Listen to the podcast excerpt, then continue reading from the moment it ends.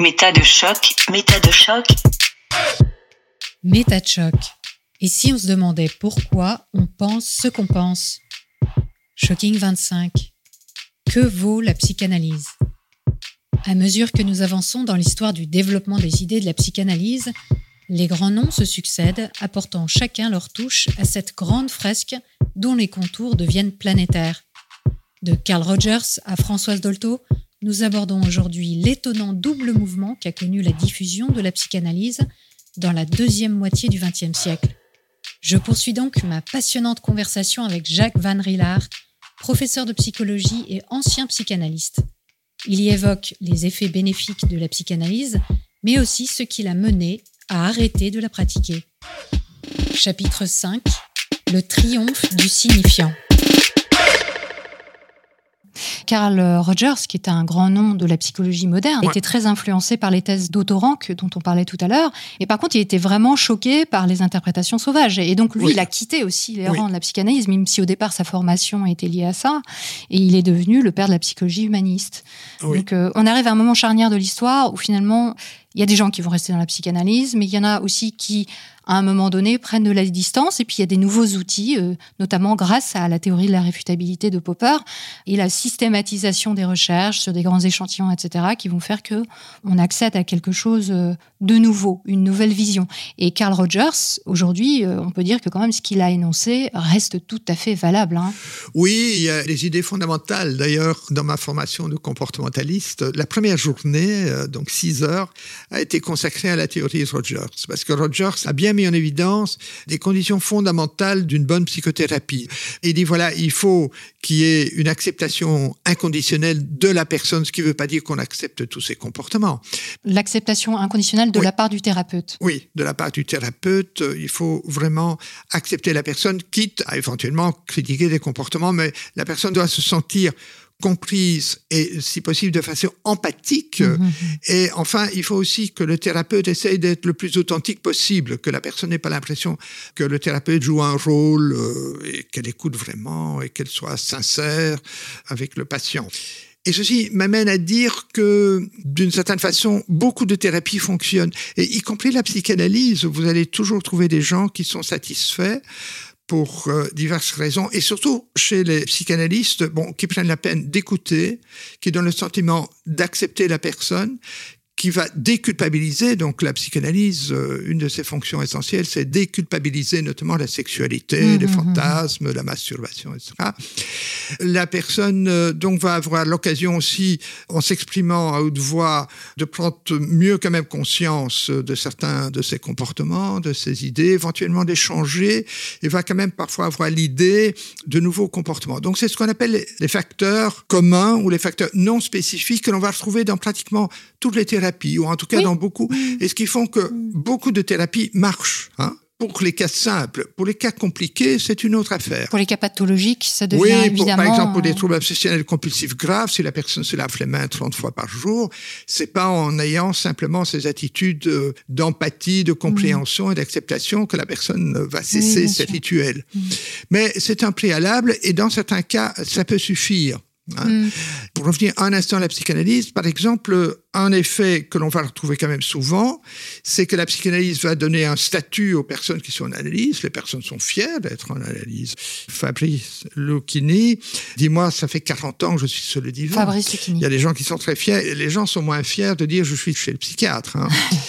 Donc, ça donne un oui, statut. un côté intellectuel. Euh, ça donne un côté euh, intellectuel. On, sait qu'on a les moyens de se payer l'analyse. Et puis, ça donne confiance à la personne. C'est typique. Hein. François Giroud, par exemple, a écrit le résultat de sa psychanalyse. Elle dit la principale chose que j'ai appris grâce à ma psychanalyse, c'est ne plus rougir de moi. Hmm. C'est déjà beaucoup.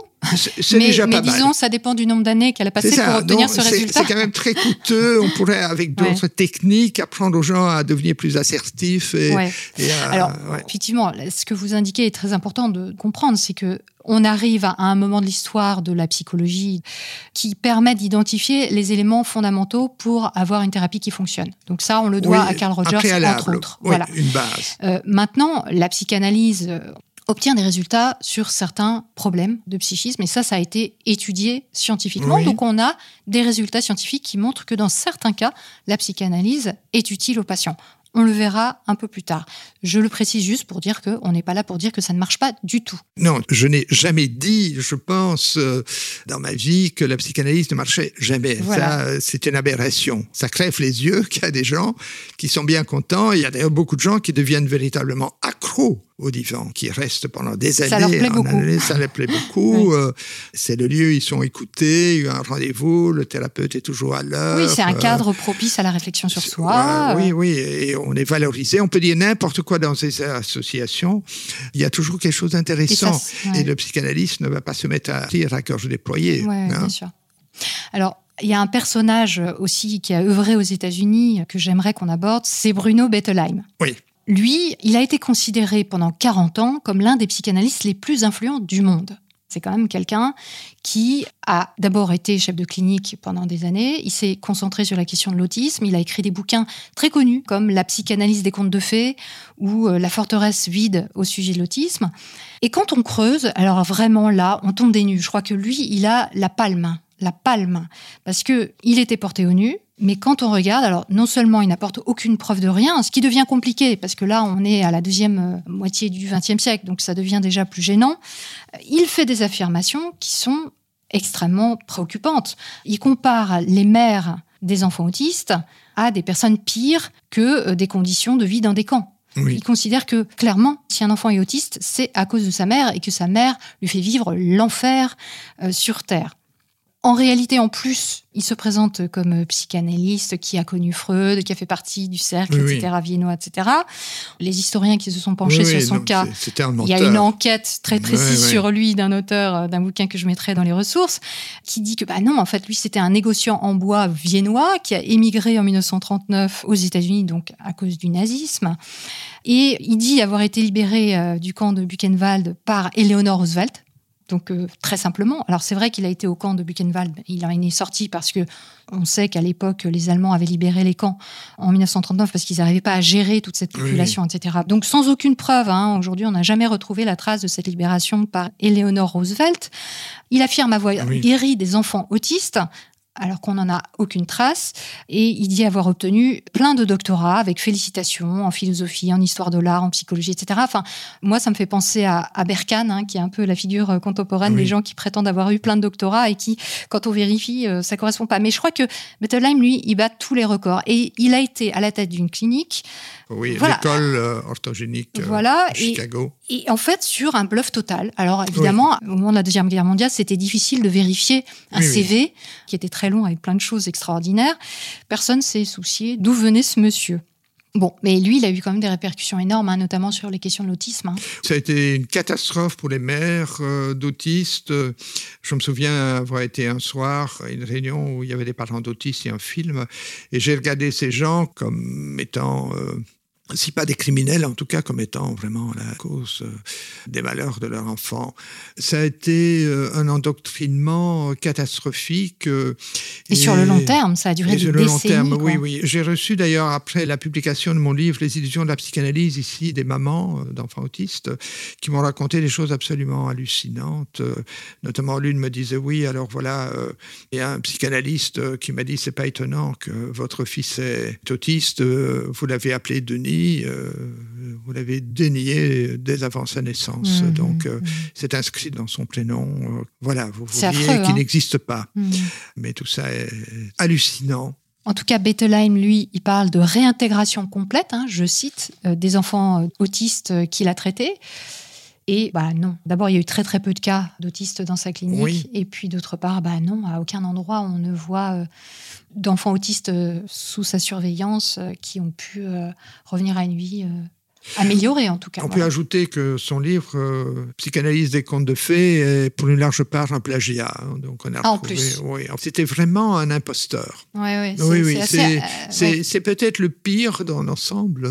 c'est beaucoup plus fort que Freud qui raconte j'ai guéri euh, Mmh, 18 mmh. hystériques et de son neurasthénique. c'est Ça vaut la peine de le nommer parce que je pense que voilà, Ouais, il faut que ça oui, se sache. oui, quoi. hein. Oui, oui.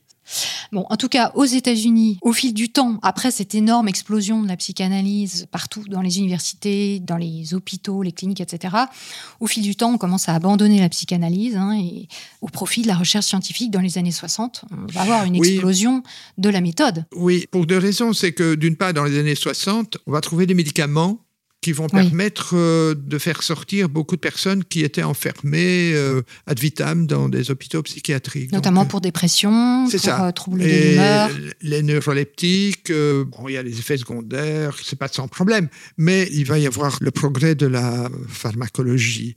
D'autre part, d'autres thérapies, en particulier les thérapies comportementales, vont aussi alors devenir la véritable concurrence de la mmh, psychanalyse. Mmh.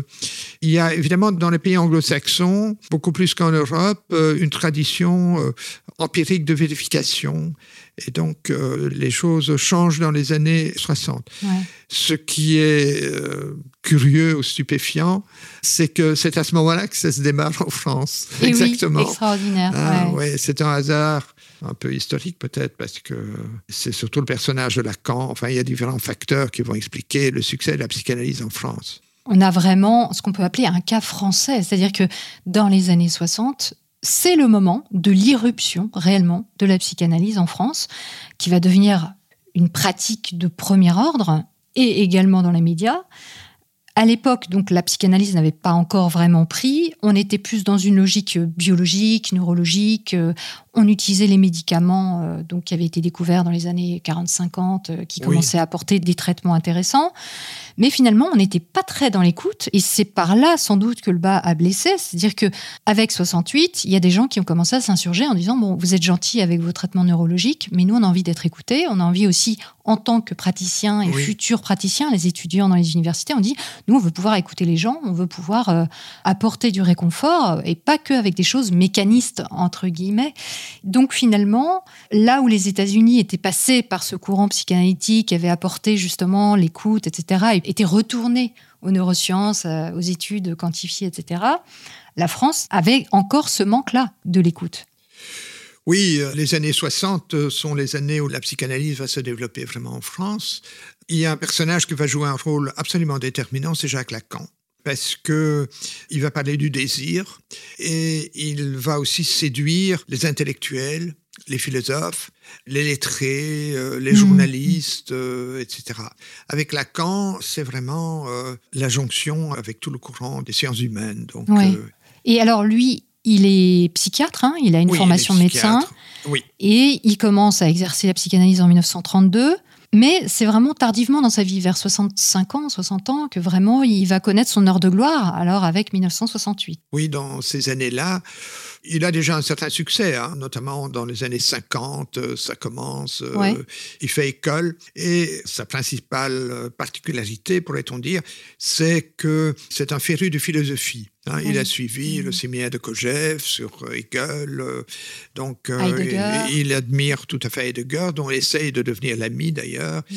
Donc il va reformuler toute une série de concepts freudiens en termes philosophiques, tout en étant quand même aussi très freudien il connaît l'allemand, et alors il va beaucoup insister sur ce qu'il appelle le retour à Freud. Il dit voilà, la psychanalyse en France euh, et partout dans le monde, surtout aux États-Unis, c'est une cacophonie. Euh, il faut revenir aux origines. Il faut revenir aux origines, il faut revenir à Freud. Mais ce faisant, il va progressivement développer quand même sa propre conception très teintée de philosophie, ce qui va plaire à toute une série de philosophes qui vont, alors, dans leur cours, pas seulement d'humanité, mais aussi à l'université, commencer à, parler de plus en plus de psychanalyse et notamment des textes de Lacan qui, jusque dans les années 50-60 à peu près, restent relativement compréhensibles. Ces textes sont écrits dans un style euh, pompeux, prétentieux. Lacan fait un étalage euh, magistral d'érudition, mmh. donc il a lu beaucoup, c'est un grand lettré, donc ça plaît à une large catégorie d'intellectuels. Il va faire école. La première idée qu'il reprend et qu'il met en avant et qui vient de Freud, c'est la confirmation du complexe d'Oedipe. Dans une phrase très connue, il dit De rapport sexuel, il n'y en a pas, il y a des rapports incestueux. Donc là, on sent bien qu'il fait vraiment référence à l'Oedipe. Mais on sent aussi une autre chose que j'aimerais bien que vous commentiez, c'est la complexité de son discours. Parce que quand il dit de rapports sexuels, il n'y en a pas, euh, ça veut dire quoi? Oui, il y a pas mal de philosophes et d'auteurs qui ont comme ça des formules qui paraissent étonnantes. Et alors, si on les prend au pied de la lettre, euh, on vous dit ouais, vous n'avez rien compris. C'est pas du tout ça qu'il veut dire. Ce qu'il veut dire, c'est qu'il n'y a pas d'harmonie préétablie entre l'homme et la femme. Ouais, c'est ça. Bah alors pourquoi pas dire ça, qui est parfaitement compréhensible, c'est-à-dire le rapport sexuel. C'est vrai que Lacan, c'est un peu le champion du monde des formulations euh, qui laissent pantois. Oui, oui. Alors, concernant le complexe d'Oedipe, quand même. Concernant le complexe d'Édipe, vous avez fondamentalement deux visions. D'une part, il va expliquer que le complexe d'Édipe, c'est le rapport, si vous voulez, de la loi. Le père, c'est en fait la loi. euh, Le tiers séparateur. Oui, c'est ça qui est nécessaire pour échapper en quelque sorte à la mer, à la nature. La mer qui est comme un crocodile et qu'il faut qu'il y ait une barre qui puisse euh, tenir euh, ouverte la gueule du crocodile qui représente symboliquement la mer.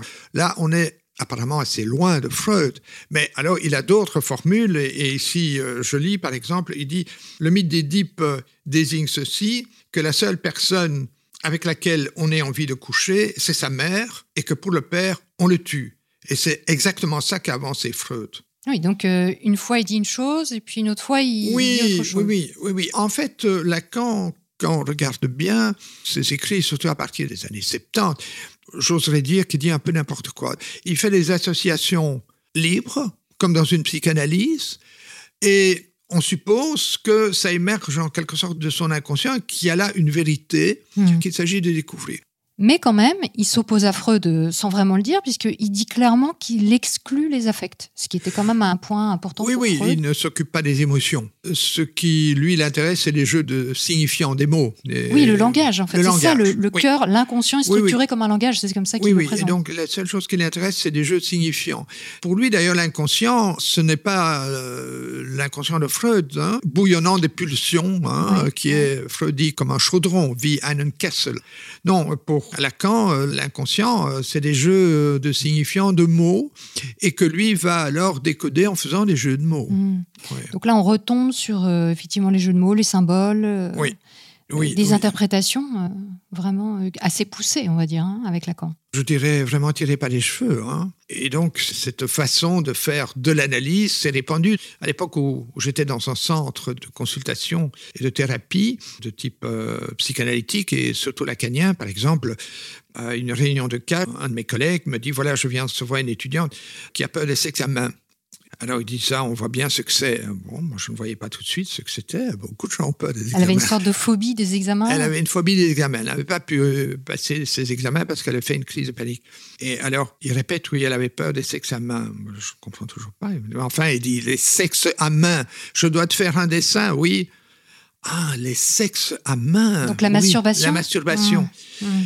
Mais oui, il dit évidemment. Je, ne connais pas la suite de l'histoire. Est-ce qu'il a appris à cet étudiant à se masturber sans culpabilité pour qu'elle passe ses examens? Je ne sais pas. Mais en tout cas, euh, c'était devenu la clé universelle. Et donc, notamment dans le club des psychanalystes dont je faisais partie, à l'école belge de psychanalyse, à l'époque, on ne cessait de faire des jeux de mots pour tout. Pour tout Euh, expliquer. Lors d'un dîner. Les jeux de mots, ça fusait, euh, c'était très marrant, c'était très facile. Avec la sensation de détenir une connaissance, Oui, oui, finalement. oui, oui. euh. Mais euh, par rapport à cette histoire de langage qui est vraiment euh, centrale chez Lacan, Oui, et dans son mode d'expression, où il a vraiment une expression très particulière, hein, on le voit dans des vidéos euh, s'exprimer, c'est très théâtral, c'est Oui, très oui. mis, mis en scène, il déclame Oui, ses idées, etc. Il fait des longues pauses, mais aussi dans l'utilisation du vocabulaire et des significations des mots. Tout ça, c'est vraiment central chez lui. Et pour lui, on est tributaire du signifiant, comme il dit, dans notre rapport aux objets. Et donc, ça veut dire que le signifiant nous modèle, nous modélons euh, Oui. le signifiant, enfin, il y, a- il y a ce rapport-là. Et ce qui est intéressant quand même, c'est que Noam Chomsky, qui est linguiste, donc c'est son Oui. métier, lui, il a dit non. En fait, ce que dit Lacan n'est pas vrai. C'est-à-dire Oui, que ça oui. ne se vérifie absolument pas d'un point de vue linguistique oui, dans la recherche sur la linguistique et l'impact du vocabulaire des langues, etc., sur l'esprit humain, non, on ne retrouve pas ça. Donc euh, là encore, certaines études scientifiques viennent infirmer des choses qui sont affirmées de manière, euh, certes, euh, très volontaire et très, très assumée, mais qui finalement, on se demande d'où elles viennent. Ben, Elles viennent de Freud. Hein. Freud aussi a déjà euh, fait des interprétations basées sur des jeux de mots. Hein. Oui, et d'ailleurs, euh, il semblerait que Lacan était très impressionné et très imprégné d'André Breton, qui lui-même avait été euh, aussi imprégné de psychanalyse. Alors, il parle aussi de forclusion du nom du père. Est-ce que vous pouvez nous dire ce que c'est, cette chose? Oui, ben, c'est quand on ne prend pas le père au sérieux, donc quand la mère euh, va aliéner l'enfant et que le père euh, n'aura pas sa place. N'aura pas sa place, pour Lacan, c'est évidemment catastrophique. Parce que le nom du père, donc le nom de famille, oui. en fait, a un ben, impact C'est une métaphore, oui. C'est pas seulement le père euh, biologique, mais enfin la figure du père. de la loi. de la loi est indispensable pour se développer. Une autre notion chez lui, c'est le stade du miroir. Oui. Est-ce que vous pouvez nous expliquer ça? Lacan est pris en flagrant délit de plagiat parce qu'il reprend l'idée de Henri Wallon, qui est un médecin psychologue français qui a eu son heure de gloire, surtout dans la première moitié du XXe siècle, et qui a déjà décrit le stade du miroir. Euh, Donc chez le petit enfant, le moment où il se regarde dans un miroir et euh, qu'il se reconnaît. Qui est attaché. Alors, Lacan reprend cette idée. Ce qui est choquant, c'est qu'il ne cite pas Henri Wallon. Mais alors, dans l'article où il a développé cette notion, d'abord, il y a un jargon euh, de type philosophique, enfin, un peu du Hegel, mais au niveau des faits, il y a des choses qui sont inexactes parce qu'il dit, voilà, l'enfant se reconnaît à l'âge de six mois. Hmm. Alors, il dit encore autre chose qui est faux. Il dit c'est spécifiquement humain, le chimpanzé ne se reconnaît pas, ce qui est faux. Il y a des expériences qui montrent que si, par exemple, pendant qu'un chimpanzé dort, on endort, et puis on met une tache rouge, euh, par exemple, sur son front, et puis quand le chimpanzé est réveillé, on le met devant un miroir. Dès qu'il voit cette tache rouge, il va avec sa main euh, frotter, il se demande ce qui se passe. Il se demande euh, qu'est-ce qui est arrivé au visage. Donc, le chimpanzé se reconnaît dans un miroir. Mmh, mmh, mmh. Et Lacan, euh, par rapport à cette notion de stade du miroir, il dit le moi est objet d'illusion car il devient sujet en étant renvoyé par le regard de l'autre. On retrouve cette magnifique simplicité. Oui. Qu'est-ce qu'il veut dire? Qu'est-ce qui l'intéresse dans le stade du miroir? Pourquoi il utilise cette notion? Ben, il pense que c'est dans le miroir que la personne apprend à s'identifier et qu'elle risque aussi, en s'identifiant, d'être aliénée à sa propre image. Donc une sorte de narcissisme? Oui, qu'on peut être piégé par euh, l'identification qu'on fait de soi-même. Mhm. Mais une question quand même euh, qui m'a un peu taraudé, que j'ai une fois posée au séminaire lacanien, je dis, bon, ben alors les aveugles, et la réponse a été, tout le monde s'est mis à rire. ok, donc ça glisse. oui, je n'avais pas compris. Euh, je n'avais pas compris que tout ça était à un niveau symbolique, qu'il fallait prendre ce pas au pied de la lettre. Euh, hmm. Oui, mais c'est ça aussi, c'est quand même une question importante à se poser. C'est est-ce que Lacan, comme la question que je vous posais tout à l'heure sur Freud, est-ce que Lacan n'était pas aussi dans une sorte de dérision, d'humour euh, on sent qu'il a beaucoup de plaisir hein, quand il parle ah, et qu'il joue beaucoup avec les mots. On sent qu'il y a un appétit chez lui avec le langage. Est-ce que finalement, ce qu'il dit, oui, c'est une sorte de poésie, quoi. Ah, une sorte de flot auquel il ne faut pas essayer de s'accrocher aux mots, mais finalement s'imprégner de, sa pensée. Oui, oui. Je crois vers 1975, j'ai eu un choc lorsque un de mes amis psychanalystes m'a invité à dîner chez lui et il m'a raconté qu'il y avait un groupe de psychanalystes qui avait passé deux soirées à comprendre deux phrases de Lacan, à savoir l'interprétation doit être preste pour satisfaire un entrepreneur de ce qui perdure de perte pure à ce qui ne parie que du père au pire. Alors, je précise, ça c'est une phrase qu'il a dite à l'oral dans une émission qui est passée à la télévision à l'ORTF, chaîne française. Et il a vraiment dit cette phrase. Oui, parce que... Conclusion de cette euh, oui, émission. Oui, ce sont les deux dernières phrases euh, de l'interview qu'il a fait à l'ORTF, interviewé par son beau-fils, et qui a été publié sous forme de livre qui s'appelle Télévision. Donc vous pouvez aller voir si vous avez le petit livre. Oui, et même cette vidéo est, disponible sur Internet, la vidéo, je mettrai le lien. Absolument. Et il a eu l'occasion de relire le texte. On dit bien qu'il a relu le texte et qu'il a approuvé. Avant qu'on publie, euh, il a revu. Il a validé. Oui, oui, il a validé. Il a même rajouté des petites notes dans la marge. D'accord, ok. Euh, ce qui est remarquable, c'est que ses collègues ont passé deux soirées et pour autant que je sache, personne n'a dit c'est idiot, c'est de la poésie, euh, ils se moquaient. oui, ils l'ont pris au pied de la lettre. Ils l'ont pris au pied de la lettre mm. en disant ça doit signifier quelque chose. Mm. Et alors, le psychanalyste qui m'invitait, il allait à Paris une fois par semaine et il faisait donc son contrôle pour devenir psychanalyste chez Lacan. Et il m'a dit, tu sais, moi j'ai demandé à Lacan ce que ça voulait dire. Et Lacan m'a dit, oh, j'ai dit ça pour les assonances. C'est-à-dire que là, je suis quand même tombé de ma chaise parce que je me suis dit, donc Lacan peut dire n'importe quoi, jouer avec des assonances, et alors, il y a des lacaniens qui vont pendant deux soirées essayer de trouver quel sens ça pourrait avoir. Mm.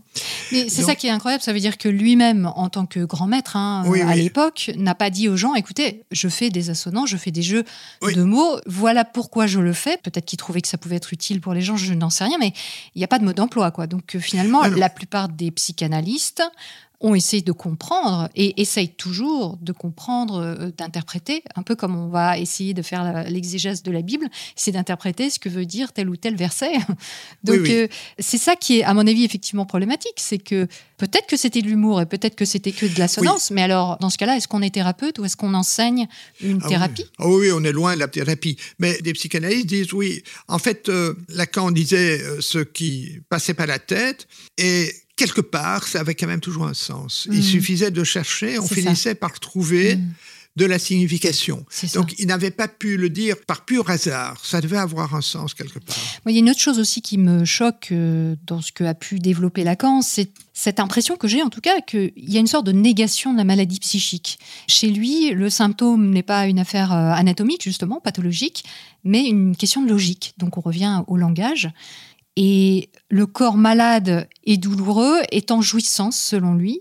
Euh, il est au-delà du plaisir. Donc, je ne sais pas pour lui quelle est la différence entre plaisir et jouissance, mais il y a cet aspect qu'on retrouve aussi chez les psychanalystes qui vont le suivre, qui est que bah, la psychose, en fait, elle ne doit pas être traitée par les médicaments, alors qu'à l'époque, on en avait sous la main et qui ont bien sûr évolué et se sont beaucoup améliorés depuis, mais que c'est euh, une histoire de conversation.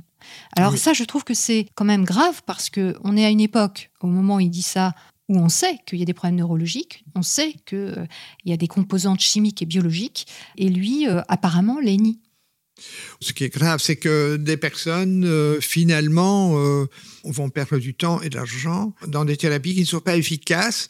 C'est d'autant plus grave qu'il y a des alternatives. Il fut une époque où il n'y avait pas moyen de soigner des psychoses et même d'autres troubles. Donc, au 19e siècle et même mm. euh, au 20e, pendant la première moitié du 20e siècle, il n'y avait pas grand-chose qui fonctionnait. Mais aujourd'hui, il y a des choses qui fonctionnent.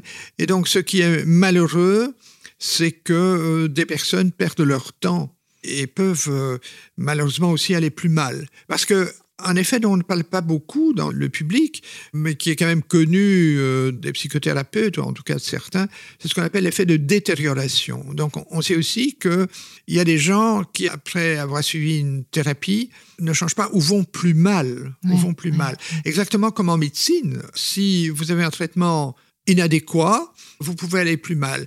Et ça se passe aussi lorsque la personne pense qu'il a un très bon traitement, et qui ne va pas mieux.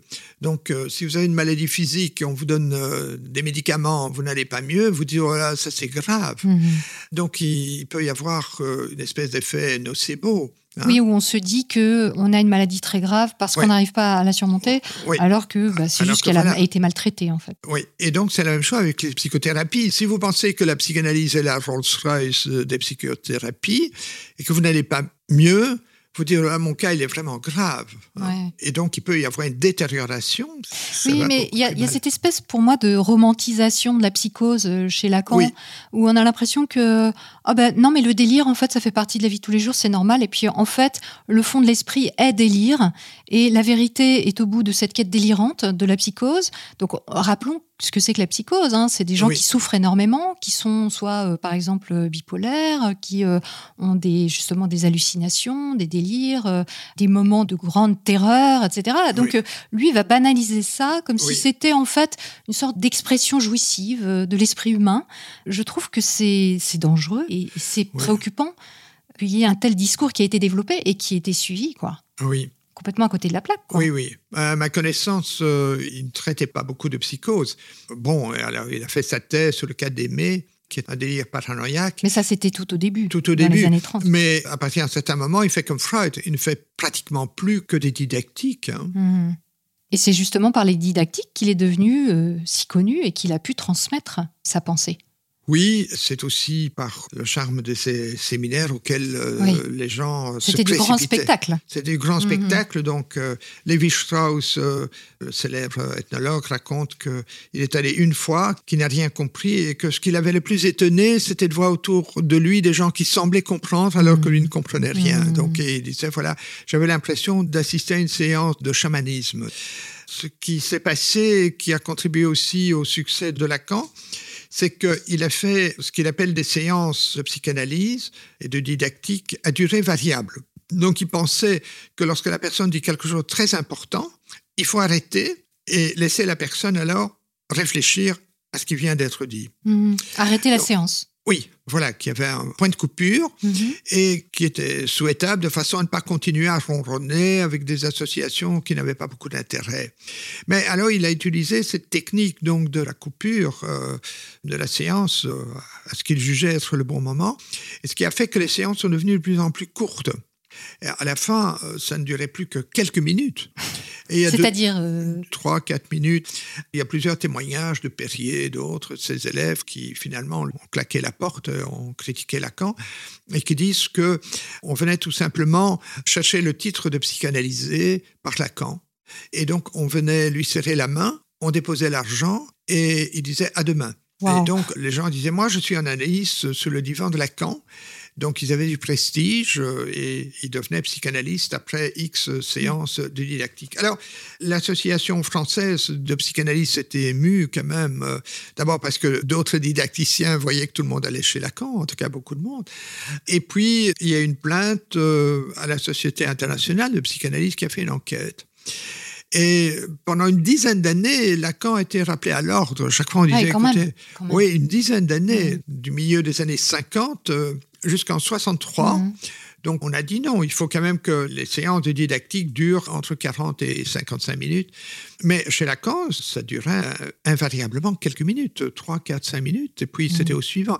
Donc, Lacan voyait à peu près 60 personnes par jour, et il y avait des gens, non seulement dans la salle d'attente, mais dans les escaliers. Enfin, la maison entière était remplie de gens Ouais. qui attendaient leur passage sur son divan. c'est très théâtral, ça aussi. Hein. Oui, alors il, il avait aussi une sale manie que les gens regrettaient, c'est que il ouvrait la porte, il regardait un peu et il pointait son doigt sur quelqu'un, il disait vous?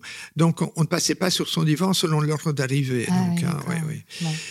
Ce qui est intéressant dans ce que vous dites par rapport euh, à la critique internationale de la communauté euh, psychanalytique, c'est que justement Winnicott, dont on parlait tout à l'heure, a fait partie des grands critiques de Lacan et a dit bah, c'est pas sérieux quoi. Oui. Et au niveau français, par contre, c'était Marie Bonaparte, qui Marie elle Bonaparte. était vraiment une grande dirigeante, voire la Oui, oui, dirigeante oui, oui. euh, Elle, de la elle société pas. Elle, trouvait que Lacan était un peu paranoïaque et avait un moi enflé, ce qui est Mhm. vrai.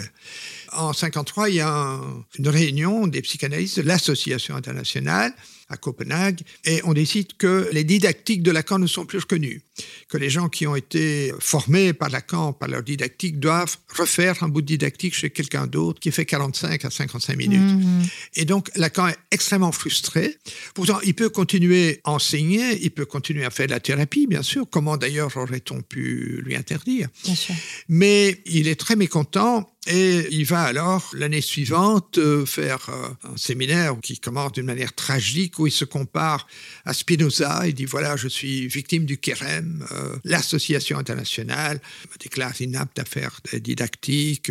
Et il fonde sa propre école. Mhm. D'ailleurs, moi-même, j'avais fait ma demande à la Société belge de psychanalyse, qui était purement freudienne, en 64. J'étais en deuxième année, psycho. Et on m'avait dit non, il faut d'abord terminer vos études de psycho ou faire la psychiatrie?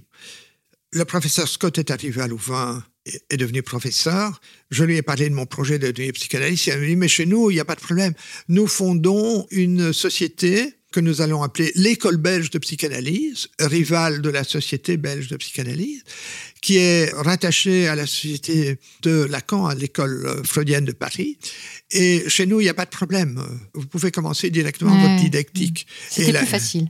C'était plus facile d'entrer. Et d'ailleurs, dans les collèges de psychanalyse, on retrouvait à l'époque euh, plusieurs prêtres qui avaient abandonné le sacerdoce. Euh, C'était la fin des années 60, euh, Ouais. l'église se vidait, et il y avait des philosophes, etc. On ne demandait même plus du tout de faire des études de psychologie ou de psychiatrie. Mhm. Donc c'était devenu très facile. Et par la suite, le nombre de lacaniens a explosé, est devenu beaucoup plus important que le nombre de psychanalystes de la Société française de psychanalyse ou de la Société belge de psychanalyse, donc où là il y avait quelques centaines. Et en quelques années, il y a eu des milliers de psychanalystes lacaniens. Oui, donc il a complètement inondé le marché. Il a inondé complètement le marché. Mm. Et en plus, comme il y avait une large part de culture, de philosophie et tout ça, il a séduit aussi les lettrés, les journalistes. Beaucoup de journalistes sont allés sous le divan comme François Giraud qui était à l'Express. Et donc, euh, il a pénétré complètement les médias. Et oui, et du coup, on comprend bien que ça a été beaucoup relayé et qu'il a pu passer sur l'ORTF, justement. Oui, oui. La société euh, typiquement freudienne, rattachée à l'Association internationale freudienne, est tombée dans l'ombre. Euh, bon, il y a toujours des gens qui sont de cette société, qui se forment là-bas, qui doivent être psychologues ou psychiatres pour être Et acceptés. Oui, oui. Mais chez Lacan, pas du tout. Et les gens qui s'engageaient, vous disiez, il y a des prêtres défroqués qui sont orientés vers la psychanalyse lacanienne. J'ai l'impression que chez ces gens-là, il y a encore plus cette dévotion euh, vis-à-vis du maître, hein, parce qu'il avait ce côté très grandiloquent, et que finalement, quand les gens s'engageaient dans le lacanisme, c'était leur vie, quoi. Oui. Surtout que ces prêtres, par exemple, qui devenaient psychanalystes, comme ils n'avaient pas de diplôme de psychologue ou de psychiatre, euh, s'ils abandonnaient la psychanalyse, c'était difficile parce qu'ils n'avaient plus rien. Donc, euh, c'est avec ça qu'ils travaillaient. Mm. Oui, Donc, oui. c'est plus facile pour un psychologue de dire, bon, maintenant, euh, la psychanalyse, euh, je ne pratique plus beaucoup, ou, ou même plus, ou je passe à autre chose. Mm. Oui, parce Mais- qu'ils ont un bagage euh, oui. académique, un Oui, diplôme. Donc, Il y en a une qui a quand même bien suivi Lacan et qui était très proche de lui, c'est Françoise Dolto. Elle, elle était médecin également, mais elle était pédiatre. Et elle a commencé en 38, donc quelques années après lui.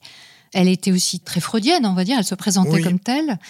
Et je dirais que c'est assez compliqué par rapport à, à Françoise Dolto parce que à la fois, on se dit, bah, elle a été celle qui a introduit euh, le questionnement euh, au sujet de la place de l'enfant dans la famille, Oui. euh, l'éducation de l'enfant, etc., au sein de la famille. Et à la fois, on observe que, bah, justement, en essayant d'appliquer les préceptes et les dogmes de Freud, on arrive à des aberrations, voire des choses extrêmement dangereuses. Quoi. Donc, elle, elle était proche de Lacan, elle validait quelque part, elle oui, était d'accord. c'était une, euh, une elle grande était, amie. ouais. voilà, il faisait partie de la même euh, société freudienne. euh, Oui, oui, oui, elle a suivi Lacan etc., voilà. euh, lorsqu'il a fondé son école. euh, Mm. Et elle, elle a une approche qui est de s'intéresser à l'enfant normal. C'est ça Oui. aussi la particularité, c'est qu'elle s'intéresse pas forcément à l'enfant psychotique, autiste, etc. Et comme elle a été extrêmement relayée dans les médias, parce qu'elle avait des amis à la radio, donc elle était Oui, elle a fait une émission. très très euh, présente tous oui, les oui, jours euh, où à elle la radio. répondait à, à des lettres. Voilà, donc elle va donner aux parents des explications euh, rassurantes, euh, quelque part, en tout cas des réponses à leurs questions sur comment on va s'occuper d'un bébé, comment on gère le rapport dans la fratrie, à quel moment on doit s'attendre à ce qu'un enfant soit propre, etc. Donc des questions très concrètes auxquelles personne ne s'était vraiment intéressé avant et qui Oui. ont aussi contribué largement à ce triomphe de la psychanalyse Oui. en France. Quoi. Oui, elle a joué un rôle important. Elle a eu une éducation catholique aussi. Et ça tombe, je crois, au Père Lachaise. C'est bien avec une croix. Enfin, elle est morte en bonne chrétienne. D'accord. Oui. Euh, il y a un courant dont on ne parle plus beaucoup maintenant, mais qui a été très important dans les milieux chrétiens. C'est le personnalisme d'Emmanuel Mounier. Mounier était un philosophe, un professeur de philosophie euh, au lycée français à Bruxelles, qui était un chrétien militant et qui secouait très fort l'Église. Une des idées centrales, c'est l'importance euh, de reconnaître l'autre comme une personne, y compris l'enfant et le tout petit enfant. Donc elle reprend un peu cette idée D'accord, il est arrivé Oui, oui, avant elle. avant elle, euh, le personnalisme, qui a été un courant qui a eu beaucoup d'importance. La grande avenue de la faculté de médecine euh, ici à l'université de Louvain s'appelle l'avenue Emmanuel Mounier. Les étudiants ne savent plus qui est Mounier. Mais moi, je sais bien parce que j'ai été un grand admirateur. J'ai d'ailleurs appelé mon fils aîné Emmanuel en souvenir de Mmh. Mounier, dont j'avais lu une grande partie de l'œuvre. Et Cette idée qu'il faut euh, respecter la personne, qu'il faut l'écouter, même quand elle est encore toute petite, euh, c'est une idée qui était dans l'air et que Dolto a repris, qui est une très bonne idée. Donc, euh, il faut applaudir. Il y a chez elle des remarques de bon sens, mais si on est attentif à tout ce qu'elle écrit, il y a des moments qu'elle quand même, on tombe des nues, quoi. Où elle raconte n'importe quoi. Où elle dit que si l'enfant a, a, des problèmes de lecture, c'est parce que dans le mot lire, il y a le mot lit et que l'enfant est obsédé par ce qui se passe dans le lit des parents. Ouais, hein, on retombe Oui, là, on retombe avec des jeux de mots. Mm. Elle croit aussi que les enfants, notamment les autistes, ont des capacités de télépathie. Enfin, elle a aussi raconté un peu n'importe quoi. hein. Mm. Oui. Oui, et puis en même temps, euh, je disais qu'elle donne des réponses aux parents, mais c'est pas des réponses de tout repos non plus. hein. Quand on Non. regarde ce qu'il y a dans les livres qu'elle a écrits, comme par exemple La cause des adolescents, bah, c'est hyper anxiogène. Quoi. Elle parle des suicides des adolescents en disant que c'est une épidémie occultée, à chacun sa drogue, faux paradis et pseudo-groupe, échec euh, à l'échec scolaire. Enfin, elle pointe que des problèmes. Hein. L'adolescence, c'est vraiment le nid à Oui. problème, comme si c'était la normalité, que les adolescents se droguent, que les adolescents se suicident ou qu'il y ait un échec scolaire. oui. Donc il y a ce truc qui fait que le parent, en écoutant François Dolto, je suis pas sûre qu'il était très Oui, rassuré, quoi. Surtout quand on a des interprétations euh, où c'est toujours la mère qui est en cause, parce que c'est ça le Oui, truc. oui. Et elle est aussi très freudienne. hein. Elle euh, dit par exemple que les femmes euh, n'ont pas de surmoi. Ah, Parce que Freud a dit que la femme, euh, du fait qu'elle n'a pas le même complexe d'Édipe que le garçon, alors le garçon, lui, il doit lutter contre les pulsions incestueuses et comme le surmoi, selon Freud, est formé à partir de la résistance aux pulsions incestueuses, son surmoi est plus fort que celui de la fille qui ne doit pas lutter de la même façon. oui. Et donc, Dolto reprend ça mot à mot. Hein. Mhm. Euh, J'ai cité dans mon bouquin et dans plusieurs articles ces passages où il dit la femme a un surmoi moins fort quand elle a un surmoi. Oh, quand on c'est incroyable. le Et puis, Venant d'une femme, en plus, on se dit, c'est une intériorisation de la misogynie qui est quand même assez ah oui, oui, extraordinaire. oui, c'est très étonnant. Ouais. Euh, Elle affirme euh, sans aucune euh, nuance. hein. Et, et évidemment, on est d'accord qu'elle n'a fait aucune recherche méthodique. hein. C'est toujours non. par rapport à sa patientèle. euh, Là aussi, ce qui est typique, ce sont les généralisations. hein. Comme j'ai cité là tantôt, elle dit voilà, euh, les hommes préfèrent toujours que leurs femmes soient frigides. Non, bah, combien? On aboutit avec elle à une sorte de psychologisation de tout, en fait. Tout dans l'attention des parents vis-à-vis de l'enfant devient une préoccupation. Il faut essayer de décrypter en fait ce que nous dit l'enfant et tout potentiellement peut être euh, catastrophique en fait. Donc euh, dès qu'il va y avoir quelque chose, ah bah qu'est-ce que j'ai fait de mal Euh, Mon garçon est dyslexique, qu'est-ce que ça veut dire Euh, Il y a un rejet du sein maternel, est-ce que ça veut dire qu'il y a un gros problème relationnel avec la mère ou pas Et je crois que c'est des idées qui restent encore aujourd'hui Oui. alors de manière plus ou moins consciente, plus ou moins affirmée, mais on va avoir une sorte de culpabilité de la part des parents et en particulier des mères Oui. si jamais l'enfant ne veut pas euh, prendre son repas ou euh, qu'il a un Oui, problème euh, à l'école, etc. Quoi. Lorsqu'il y a aussi euh, des dys, des dyscalculies, des Ouais. dysorthographies, enfin Mhm. bon, il y a des enfants et des adultes euh, qui ont des problèmes euh, cognitifs euh, qui sont liés au fonctionnement du cerveau qu'on ne peut pas euh, changer facilement. hein. On peut faire des apprentissages qui corrigent, mais euh, il y a des constitutions mentales et donc euh, tout ça va être interprété en termes toujours relationnels euh, et en termes psy. Mm. On dit souvent que ces psychanalystes euh, des années 60, 70, 80, donc euh, Lacan et Dolto principalement, étaient euh, progressistes, il y avait ce côté un peu révolutionnaire marxiste, etc. Et finalement, quand on regarde précisément ce qu'ils disent, c'est extrêmement conservateur, hein, c'est extrêmement oui, même oui. réactionnaire. Elle dit quand même, les parents ne doivent pas contrarier l'ordre de la nature. Oui, Alors, oui. Déjà, ça veut tout et rien dire, on ne sait pas ce qu'elle veut dire, mais en plus, c'est tellement réactionnaire comme euh, formulation, euh, ça crève les yeux aujourd'hui en tout cas. hein. Oui. Et alors, elle dit un autre truc qui est quand même assez extraordinaire la responsabilité de mes actes est à l'extérieur de moi-même. Là, ça rappelle un peu du Lacan. Oui, elle, elle dit aussi, par exemple, les enfants ont tous les droits. Alors non, ils ont des droits, bien sûr, euh, mais non pas tous les droits. hein. Ils ont besoin d'un cadre. Elle dit aussi, par exemple, euh, s'ennuyer à l'école est un signe d'intelligence. Bon, alors, c'est évident qu'il y a des enfants euh, très doués qui s'ennuient à l'école et qui sont intelligents, mais Mm. l'enfant qui s'ennuie, peut s'ennuyer parce qu'il comprend rien. Mm. Et le summum, hein, pour terminer euh, avec Dolto, parce qu'on aurait beaucoup à dire, mais enfin, on n'a pas forcément le temps de s'étaler, elle a quand même signé une pétition, une tribune, appelant à l'abolition des lois protégeant les enfants de relations sexuelles avec des adultes, et quel que soit l'âge. C'est-à-dire, Oui, pour elle, le seul problème de l'inceste, il vient de l'enfant. C'est-à-dire, c'est lui qui a accepté la relation incestueuse et qui aurait dû oui. dire non à l'adulte. Oui. Donc que l'adulte ait une attirance pour l'enfant, elle dit que c'est normal. Et effectivement, je pense que dans la vie de tous les jours, il peut y avoir ce genre de cas. Mais là, on parle de passage à l'acte. Mhm. On n'est pas en train de Oui, parler oui. de fantasmes ou de pensées euh, qui traversent l'esprit. Et elle, elle veut carrément que la loi change. Oui. Et là, on se demande, c'est quoi sa motivation, quoi? Bah, C'était dans l'air. hein. À l'époque, euh, il y avait une série d'intellectuels qui étaient de ce même avis. hein. Tout ça, c'était quand même la fin des années 60, où on y est allé un peu fort. hein. Hmm. Par exemple, aux Pays-Bas, où moi j'ai continué à aller après y avoir été assistant, il y avait par exemple de la pornographie euh, d'enfants. Hmm. Ça a été interdit quelques années plus tard. Mais donc, il y a eu euh, notamment euh, une espèce de permissivité à l'égard de la sexualité. On disait, voilà, il vaut mieux que l'enfant apprenne euh, la sexualité avec un adulte plutôt qu'entre eux. Ah oui, quand même. mal. Ah oui, d'accord, ok. Oui, mais je comprends bien que quelque part à l'époque, ça faisait progressiste de dire l'enfant a une sexualité. Donc, ok. Mais quand même, quand elle dit les enfants piègent les adultes avec leurs désirs, c'est pousser le bouchon quand même beaucoup, beaucoup plus loin. Et Oui. en interview pour un magazine, elle a quand même dit il n'y a pas eu de viol du tout. Elles sont consentantes en parlant d'enfants qui ont été victimes de viol.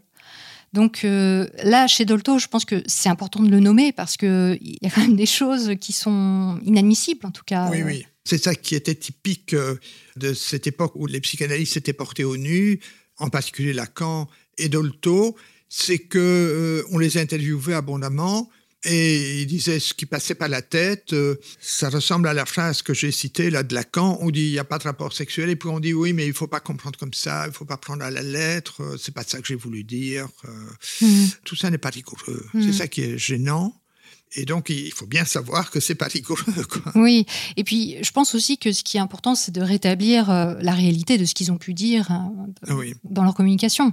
Parce qu'on a aussi cette image euh, d'un mouvement progressiste, encore une fois, et qui est plutôt féministe, Oui. alors que, bon, bah, on sait que Freud euh, disait en gros que les femmes étaient des imbéciles, il l'a dit. Bon, comme vous le disiez, ça faisait partie de son époque, mais Lacan, avec son primat du phallus, la Oui. femme s'efface complètement hein, devant ce symbole euh, Oui, oui. de la puissance qui serait euh, centrale et pour l'homme et pour la femme, et où finalement bah, le vagin est un trou béant, euh, Oui. une chose innommable euh, qu'il ne faut surtout pas euh, traiter et qui fait peur à tout le monde, Oui, oui. et qui est un mystère profond, alors que l'homme, au contraire, est, est beaucoup plus compréhensible. Oui, oui, une sexualité éclatante. Voilà, exactement.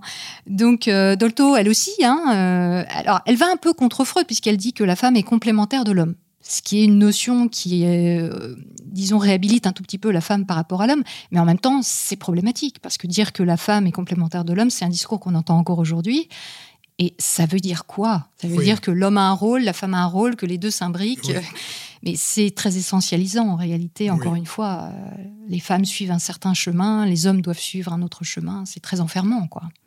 Et elle dit que pour être génitalement mûre, il faut à la femme un homme qui l'aime.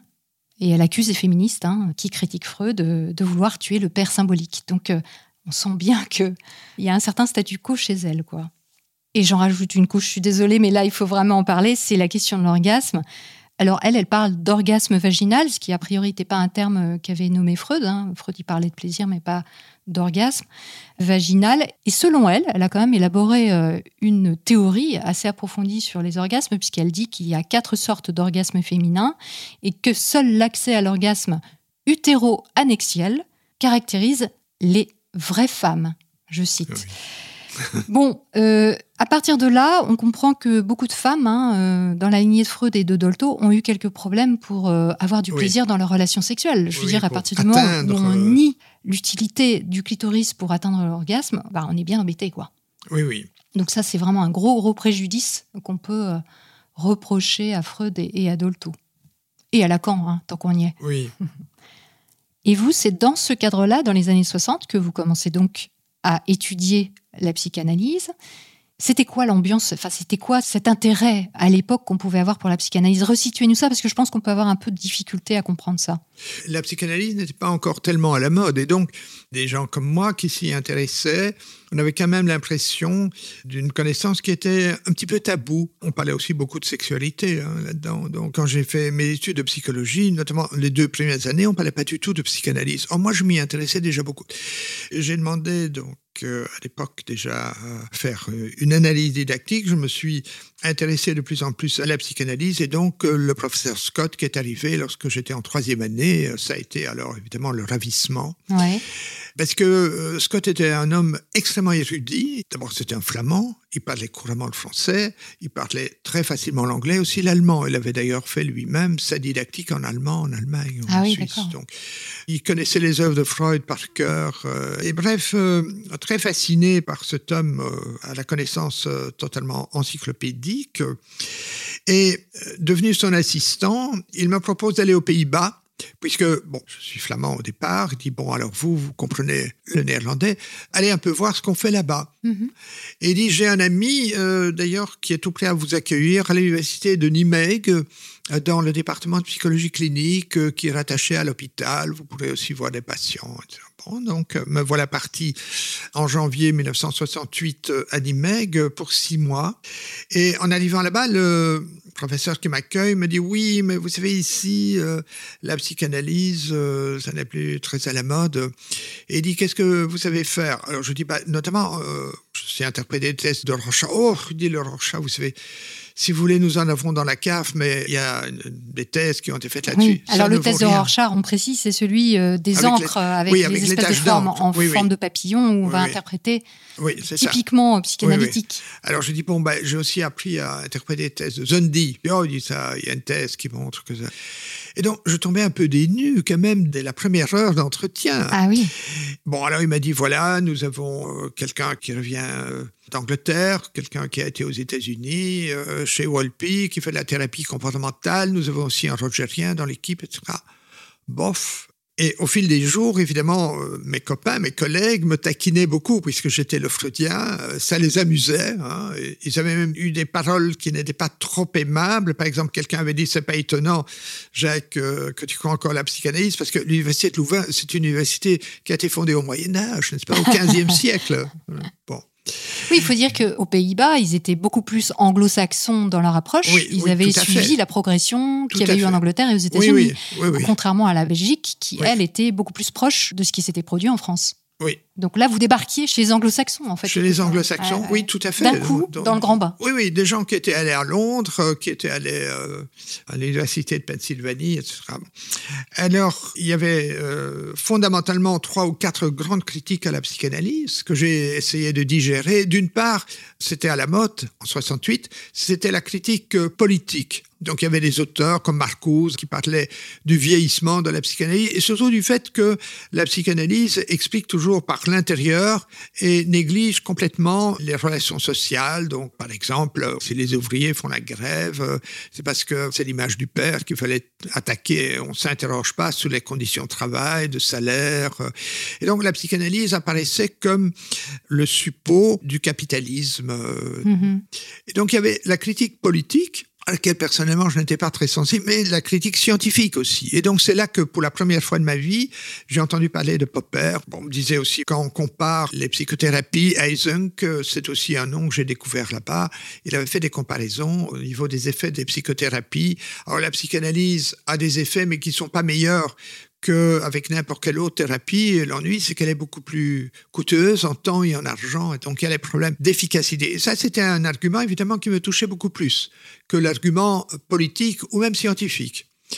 Et puis, il y avait un autre argument qu'on m'a pas tout de suite présenté, mais auquel on est quand même arrivé, c'est que ils ont invité mon patron, Jacques Scott, euh, là-bas, qui était flamand, lui aussi au départ, qui a fait une conférence sur Lacan qui était assez obscure. Et je me souviens que le chef adjoint du département me dit, mais je suis désolé de te le dire, mais ton patron, c'est un charlatan. Il raconte n'importe quoi. Le choc. La star Bon, de Louvain. alors, euh, je n'encaissais pas trop bien cette remarque, je trouvais un peu déplaisant. Mais il dit, écoute, qu'est-ce que ça veut dire? Mais C'est du charabia. Ce Lacan, c'est un charlatan. Et donc, c'est là que pour la première fois aussi, j'ai entendu ce mot charlatan, quacksalver en néerlandais, à propos de Lacan. Ça m'a quand même fort perturbé. On était en 68. Je faisais aussi encore ma didactique. Je rentrais donc le vendredi soir euh, pour faire une séance d'analyse très tard vers 9 h du soir. J'avais un psychanalyste Mhm. qui acceptait ça, qui était d'ailleurs un homme charmant. Je faisais une séance d'analyse le samedi. Et une séance d'analyse le dimanche. Donc trois séances encore Ah oui. par semaine, tout en étant assistant à l'université de. Nîmes. Oui, donc Lui- vous étiez quand même très, très, très, Très- persuadé et, oui, et oui, très fatigant. Mais donc, euh, j'ai continué à faire ma didactique hein, jusqu'en 69. J'ai commencé ma thèse de doctorat euh, en 68. euh, et donc, euh, j'étais perturbé, mais revenu à Louvain, il y avait des fissures dans ma foi, mais je ne l'avais pas complètement balayé. Alors, j'ai continué à garder des relations avec les gens que j'avais rencontrés à Nimeg, dont un ami qui était devenu ensuite professeur à Amsterdam, que j'allais voir à Amsterdam. Et donc, euh, progressivement, ma foi s'est émiettée pour toute une série de raisons. J'ai cité là tantôt le choc qu'avait été l'interprétation de Lacan, mais aussi le fait que, par exemple, le grand professeur de lacanisme à Louvain, Alphonse de Wallens, qui faisait son séminaire sur Lacan, que je suivais donc, un jour, mon patron me dit euh, Est-ce que vous êtes en voiture? Je dis. Il dit Vous pouvez aller chercher Alphonse de Wallens. Et il me dit à voix basse, parce que Alphonse est agoraphobe et n'ose pas traverser le boulevard. Donc le local du séminaire était sur un boulevard et il fallait traverser tout simplement le boulevard et n'osait pas. Et donc j'ai appris aussi que le brave de Wallens, quand l'université de Louvain a déménagé à Louvain-la-Neuve, il n'osait pas venir seul à Louvain-la-Neuve. Sa femme devait l'accompagner, elle était complètement agoraphobe. Alors ça, ça me semblait quand même un peu fort que celui qui était l'expert de Lacan n'ose pas traverser un boulevard et n'ose pas prendre le train seul. Mm. Mais alors j'ai vu aussi des psychanalystes euh, alcooliques qui ne parvenaient pas à arrêter l'alcool, Oui. qui ne parvenaient pas à Mhm. arrêter de fumer, qui avaient des comportements qui, à mes yeux, laissaient tout à fait à désirer. Oui, donc quand on parle de santé mentale, Oui, alors je disais, au fond, la psychanalyse, euh, ce n'est pas la recette pour une bonne gestion de soi. mm, Ça, ça a beaucoup joué aussi, donc des expériences personnelles. mm, Alors, j'ai quand même publié un livre d'orientation psychanalytique, euh, L'agressivité humaine, une étude freudienne en 1975. L'éditeur, qui avait trouvé que c'était un bon livre, me dit, mais vous écrivez bien, vous pouvez en faire un autre si vous voulez euh, pour moi. Et alors, de par mon expérience hollandaise, je me suis dit, mais je vais faire le bilan de la psychanalyse. Je vais un peu voir qu'est-ce qui est original, qu'est-ce qui tient la route, qu'est-ce qui est scientifique, qu'est-ce qu'on doit abandonner. Oui, donc là, on sent que votre expérience aux Pays-Bas a, a mûri dans Oui, votre oui, tête. ça avait fameusement fissuré ma foi. Et alors, j'ai lu ce livre étonnant d'Henri Ellenberger, Histoire de l'inconscient, où j'ai découvert qu'il y avait quantité de choses au 19e siècle, que Freud, finalement, n'était pas si original que ça. Et donc, j'ai découvert que Freud généralisait à outrance. Par exemple, il ne se contente pas de dire les rêves peuvent exprimer un désir, mais il dit tout rêve est toujours l'expression d'un désir. Et donc, quand il y a un cauchemar, il doit commencer à faire des jeux de mots, des interprétations, jouer avec des symboles. Et comme je le disais, s'il rêve que sa mère est morte, il finit, grâce à des symboles et des jeux de mots, de dire bon ben c'était un désir incestueux. C'est la même chose pour les lapsus. Il y a des lapsus tout simples, tout évidents. Où, où est le refoulement là-dedans? Pas du tout. Ouais. hein. Donc là, désillusion de votre part, quoi. ça commence à casser de tous les côtés, sans compter aussi que j'avais assisté tout de même à l'université de Nimeg à quelques thérapies de phobie. On pratiquait ça au département de psychologie. Donc, avec des techniques euh, Ah, cognitivo-comportementales. oui, avec la technique comportementale. Mhm. Par exemple, j'ai assisté à une phobie d'ascenseur, à une phobie de pigeon, et tout ça marchait relativement bien. Il n'y avait pas de substitution de symptômes. Une femme, par exemple, n'avait plus peur des pigeons, mais c'est pas pour ça qu'elle avait un autre problème qui venait à la place. Oui, donc hein. quelque part, on peut se dire, bah, ce fameux psychanalyste qui n'arrive pas à traverser la rue, peut-être qu'il pourrait se tourner vers une Oui, technique il- qui fonctionne. Il, aurait pu faire une thérapie comportementale, oui. En fait, on ne change aussi bien d'idée que lorsqu'il y a une possibilité de substitution. Oui. C'est aussi le fait que les thérapies comportementales commencent à se développer. Donc, il y avait des alternatives euh, et donc je me suis dit, je dois faire autre chose. Mais en 1972, vous avez rencontré Lacan. Vous avez déjeuné avec Ah lui. oui, oui, oui. Alors ça a donné quoi Il- ça? il était vous a pas séduit? Non, il était venu à Louvain. Il a fait le soir une conférence qu'on trouve sur Internet Ah oui, facilement. d'accord. C'est au cours de cette conférence qu'il y a un bonhomme qui est venu l'arroser d'ailleurs euh, avec un- une carafe. Pour se moquer de lui? Oui, pour se moquer de lui, de son blabla. Mhm. Et donc le lendemain, il a passé la journée entière avec nous, avec quelques psychanalystes de l'école belge de psychanalyse. Et mon patron m'a dit, nous allons dîner avec Lacan parce que vous allez bientôt défendre votre thèse de doctorat sur le thème de l'agressivité. Et donc, euh, comme ça, vous pouvez poser des questions à Lacan. Donc, euh, j'étais face à Lacan. C'est génial. Ouais. un peu mal à l'aise devant le maître. Ouais.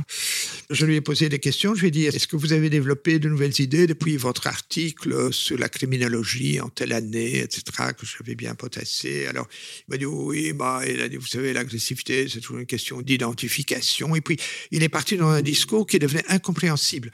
Alors, c'était inquiétant parce que moi, j'avais étudié tout ça en détail, y compris des textes de Lacan. Et alors, je ne parvenais pas à le suivre. J'avais l'impression qu'il faisait des associations libres comme ça, qui disaient un peu. Pendant le déjeuner. Oui.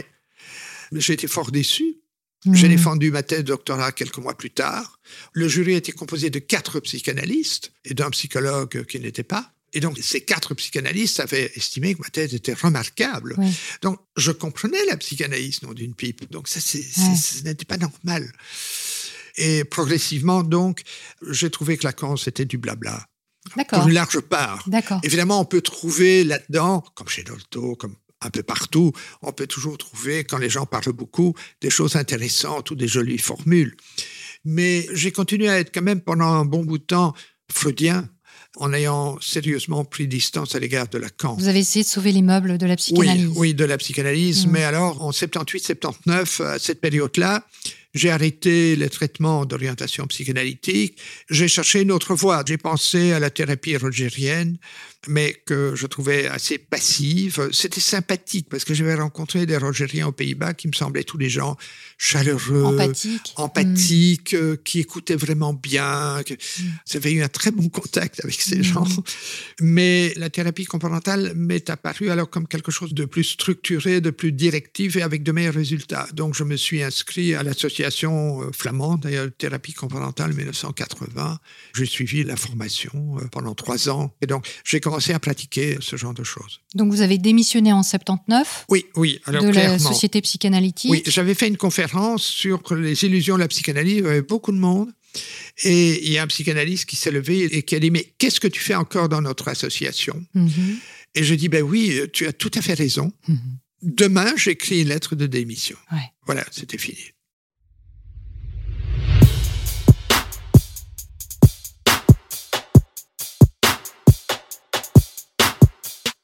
MetaChoc n'existe que grâce à vos dons.